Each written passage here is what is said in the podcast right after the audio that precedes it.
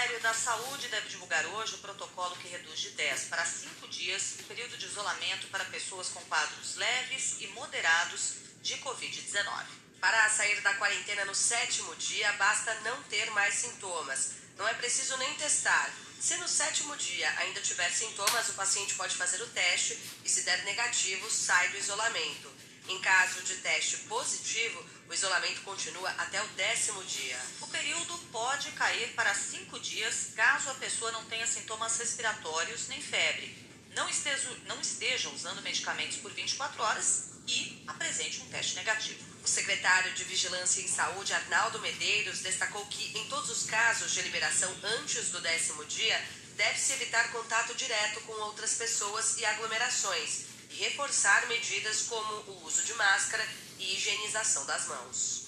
Se ao quinto dia completo o paciente estiver sem sintomas, sem sintomas respiratórios e sem febre e sem uso de medicamento antitérmico e há pelo menos 24 horas, ele deve, se ele optar, ele pode testar nesse quinto dia. E se ao sétimo dia o paciente estiver sem sintomas, sem febre, sem uso de medicamento antitérmicos e pelo menos 24 horas, ele não é necessário testar e pode sair do isolamento. Ao sair do isolamento após sete dias completos, a gente sempre recomenda manter todas aquelas recomendações adicionais até o décimo dia. Entretanto, se ao sétimo dia ele estiver com sintomas respiratórios ou febre, ele pode fazer a testagem no sétimo dia. Se ele tiver, por exemplo, um, um, resultado negativo, ele pode sair do isolamento se estiver sem sintomas respiratórios, sem febre, sem uso de medicamentos antitérmicos após 24 horas.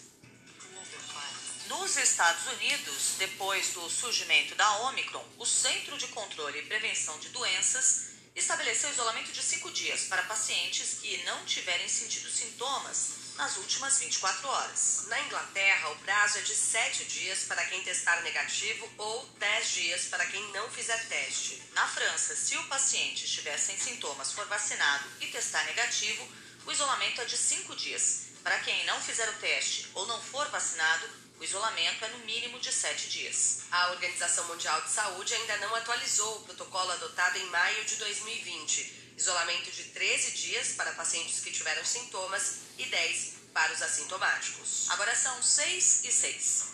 O Ministério da Saúde deve pedir à Anvisa nesta semana autorização para utilizar o autoteste para a Covid-19 no Brasil. O secretário executivo da pasta, Rodrigo Cruz, argumentou que, assim como um teste de HIV ou de gravidez, o autoteste ficará disponível nas farmácias. A orientação, segundo Cruz, é para que as pessoas façam o exame em casa e depois, com resultado positivo ou com sintomas de Covid-19, procurem um médico. O autoteste já é permitido em países como Estados Unidos, Inglaterra, Alemanha e Reino Unido, mas no Brasil o método é proibido por uma resolução da Anvisa. Para o sanitarista da Fiocruz e ex-presidente da Anvisa, Cláudio Mairotti, a mudança de protocolo pode contribuir para a testagem em massa da maneira como está hoje, esses casos sequer são identificados. Então, é melhor pensar que casos que não são identificados serão identificados e uma parte deles, acredito que uma boa parte deles será comunicada para as autoridades, do que deixá-los no silêncio.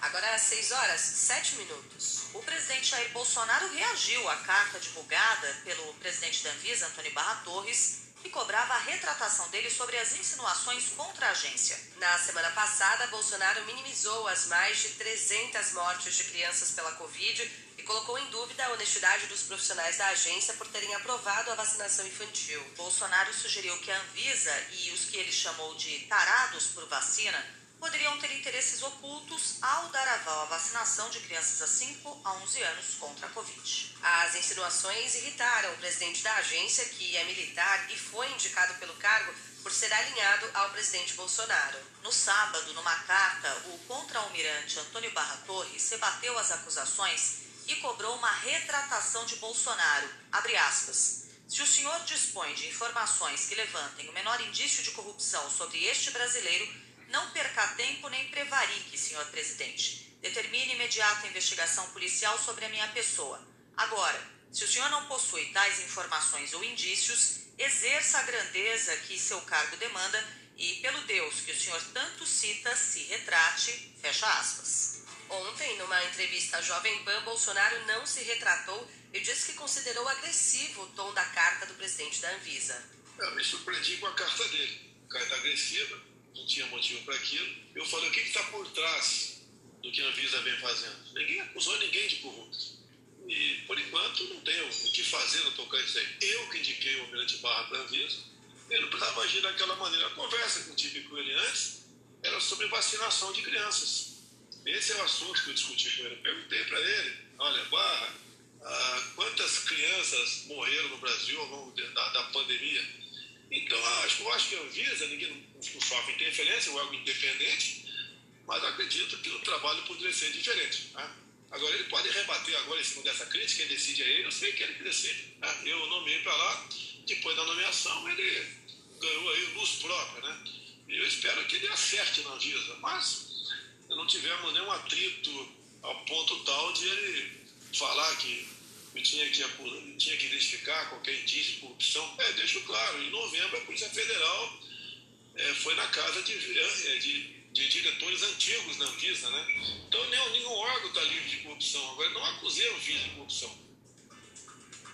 Além de admitir que tentou pressionar uma agência independente a não aprovar a vacinação de crianças, Jair Bolsonaro voltou a atacar a Anvisa, que é a maior autoridade sanitária do país. É comum a gente ver é, agências criando dificuldades para se vender facilidade. Isso é comum.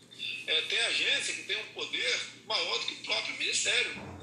Nada o ministro pode fazer se tiver em comum acordo com a respectiva agência. Elas melhoraram bastante, é, no meu entender. Eu não quero dizer aqui acusar a Anvisa de absolutamente nada. Agora, que tem alguma uma coisa acontecendo, isso não há, não há a menor dúvida que tem acontecendo. Você pode ver, pelo que eu estou sabendo agora, não é segredo para ninguém, a Anvisa vai deliberar sobre a Coronavac para crianças a partir de 3 anos de idade. Eu não sei o que, que acontecerá no final, né? mas a Anvisa vai tomar sua posição e, de uma forma ou de outra, vai sofrer crítica também. As primeiras doses da vacina da Pfizer para crianças devem chegar ao Brasil na quinta-feira, dia 13. A aplicação do imunizante deve começar no dia seguinte, quase um mês depois da autorização da Anvisa, porque o governo tomou medidas protelatórias, como uma consulta pública com perguntas direcionadas. Nos Estados Unidos, 16% das crianças de 5 a 11 anos e 50% dos adolescentes de 12 a 17 anos já estão totalmente imunizados. Apesar da vacinação, o país tem batido recorde de internação de crianças, principalmente abaixo de 5 anos e após o avanço da variante Ômicron. Agora são 6 horas 11 minutos. A ANAC informou que está monitorando os cancelamentos de voos devido ao aumento de contaminação de pilotos, comissários e demais profissionais do setor aéreo por Covid-19 ou influenza. Nos últimos dias, a Azul e a Latam já cancelaram ou remarcaram mais de 500 voos. Ontem, no aeroporto de Congonhas, os advogados Emílio Galucci e Fabrício Ignoli reclamaram dos transtornos provocados pelos cancelamentos e remarcações. E aí tá botando a gente de voo e voo aí para ver qual que chega.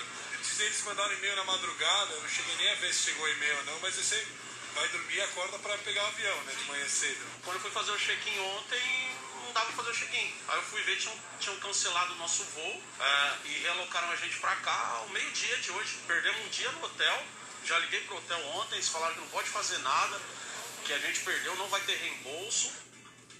A ANAC recomenda que os passageiros acompanhem a confirmação do voo pelos serviços disponibilizados pelas empresas, como aplicativos, site e central de atendimento. O Procon São Paulo determinou que as companhias aéreas indiquem até amanhã a previsão de cancelamentos para os próximos 15 dias e o plano de contingência para minimizar os danos sofridos pelos consumidores. Ao longo de 2021, a lei autorizou uma flexibilização nas regras para casos de alterações de passagens, cancelamentos, reembolsos e créditos. O texto impedia, por exemplo, a cobrança de multas caso o passageiro cancelasse a viagem e permitia que o valor fosse usado como crédito para utilização futura. Mas a legislação perdeu a validade. Desde o dia 1 de janeiro, voltaram a valer as normas anteriores à crise sanitária definidas por resolução da agência reguladora.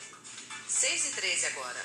O Ministério Público Federal abriu inquérito para apurar as causas da queda do paredão de rochas no Lago de Furnas, que deixou 10 mortos e mais de 30 feridos. O governador Romeu Zema disse que uma equipe de geólogos vai analisar os cânions, mas classificou o acidente como uma fatalidade, em que não haveria culpados. Sabemos a partir de agora que é uma região sujeita a risco e que vai merecer análise técnica de geólogos, de pessoas que podem fazer uma análise e colocar ali um nível de risco aceitável ou não. Nós queremos viabilizar e vamos turismo com segurança. Eu não sou é, nenhum especialista nessa área, mas eu quero deixar claro que o que aconteceu ali é algo inédito. E quando cai um raio, quem que é o responsável?